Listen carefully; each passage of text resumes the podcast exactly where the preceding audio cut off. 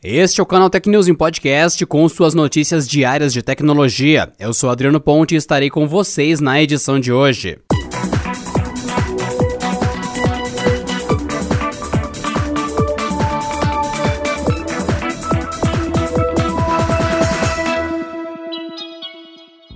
Mais da metade dos vazamentos, ou 53,9%, de dados de cartões de crédito e débito no mundo tem o Brasil como origem.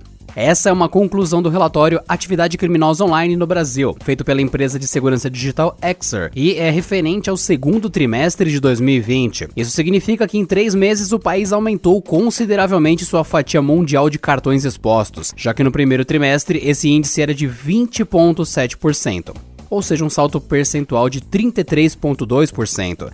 De acordo com o documento, no segundo trimestre desse ano, 517.670 cartões de crédito e débito com dados completos foram identificados pela Exor. Eles estavam expostos em páginas da Deep e Dark Web e distribuídos entre 20.564 BINs, que é a sigla em inglês para números de identificação bancária, que equivalem aos seis primeiros dígitos dos cartões e que identificam a instituição financeira emissora e o tipo de cartão. O relatório aponta ainda que desse total, 96,9%, ou 502.093 cartões, estavam dentro da data de validade no momento da detecção. Segundo a Exer, o número total representa uma diminuição de 48,7% em comparação com o volume de 1 milhão e 9 cartões encontrados no primeiro trimestre. Isso se deve à característica variável dessas detecções. Milhares de cartões foram encontrados em grandes vazamentos isolados entre janeiro e março março. Mesmo com esse decréscimo, o país lidera com folga o nada honroso ranking de vazamento, em comparação a outros países. O segundo colocado são os Estados Unidos, com 33,7% do total.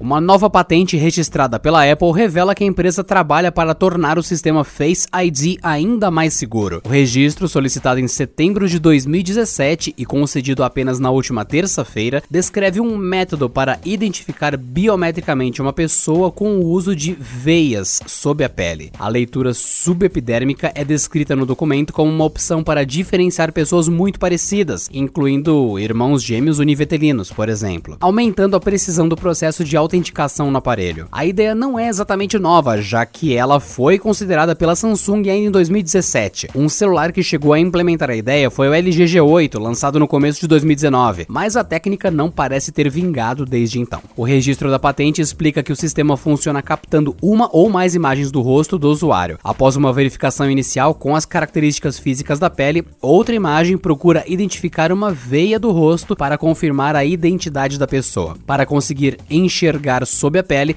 a câmera é equipada com um sensor infravermelho, complementando o atual conjunto de componentes usados no Face ID, que é um sensor de luz ambiente, proximidade, projetor de pontos, entre outros recursos. No entanto, mesmo com a patente aprovada, não é possível saber se a Apple colocará a ideia em prática.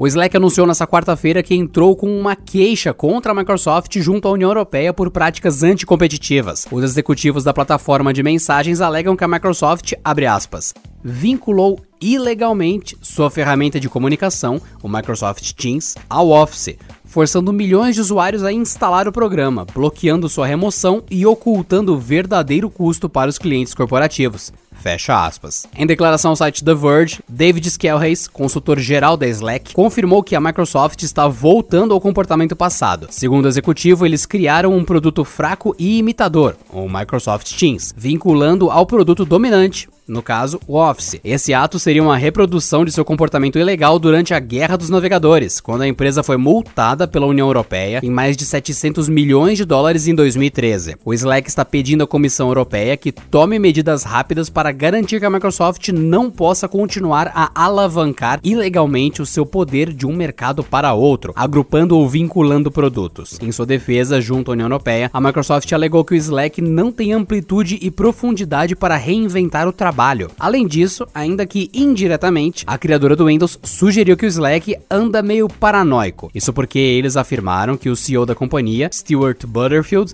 já havia dito anteriormente que a Microsoft está doentiamente preocupada em matar a sua empresa. Em meio a um cenário pessimista na economia, a venda de telefones celulares registrou uma forte queda no segundo trimestre. De acordo com os dados da consultoria Counterpoint Research, o mercado de smartphones nos Estados Unidos, um dos maiores do planeta, teve uma retração de 25% em comparação com o mesmo período de 2019. Um ponto positivo no trimestre, ao menos para a Apple, foi o iPhone SE 2020. Ele superou as expectativas de vendas e até ajudou a maçã a tomar usuários do sistema do Google. De acordo com o um relatório, cerca de 30% dos compradores do novo iPhone SE saíram do iPhone 6S ou modelos anteriores da linha. Já 26% dos proprietários do intermediário da Apple migraram de aparelhos Android, o que, segundo Counterpoint, é uma proporção maior do que o normal. Apesar do relativo sucesso, os números do iPhone SE não foram suficientes para estancar a queda nas vendas da Apple. Segundo a consultoria, a comercialização de iPhones caiu 23% na comparação entre o segundo trimestre de 2019 e 2020. A consultoria prevê que o modelo não irá tomar vendas do futuro iPhone 5G, considerando que eles atingem públicos diferentes em termos de custo, conectividade e tamanho de tela. Pesquisadores da Universidade George Washington podem ter descoberto uma forma de acelerar drasticamente os processos de aprendizagem autônoma, ou machine learning, sendo esses processos empregados para treinar inteligências artificiais. A informação está presente em um relatório técnico publicado recentemente no jornal científico Applied Physics Reviews. Os especialistas decidiram criar unidades de processamento de tensor, os TPUs, alimentados por fótons. Com isso, foi constatado que eles foram capazes de processar de duas a três ordens de magnitude mais altas do que um componente elétrico tradicional. E, tradicionalmente, os processadores empregados para machine learning são limitados em desempenhar operações complexas pela quantidade de energia necessária para processar os dados. A baixa taxa de transmissão de dados eletrônicos entre o processador e a memória também é um empecilho para tal segmento. De acordo com o Dr. Mario Miscuglio, um dos autores da pesquisa, a nova tecnologia pode ser usada comercialmente em redes 5G e até 6G. Ela vale também para ser integrada em data centers que processem grandes quantidades de dados. Segundo ele, os processadores fotônicos especializados podem economizar uma quantidade enorme de energia, melhorar o tempo de resposta e reduzir o tráfego do data center. E por hoje é só, pessoal. Nos vemos na próxima quinta-feira em mais uma edição do canal Tecnismo Podcast. Bom descanso e até lá. Este episódio contou com o roteiro de Rui Maciel, edição de Gustavo Roque e editoria-chefe de Camila Rinaldi.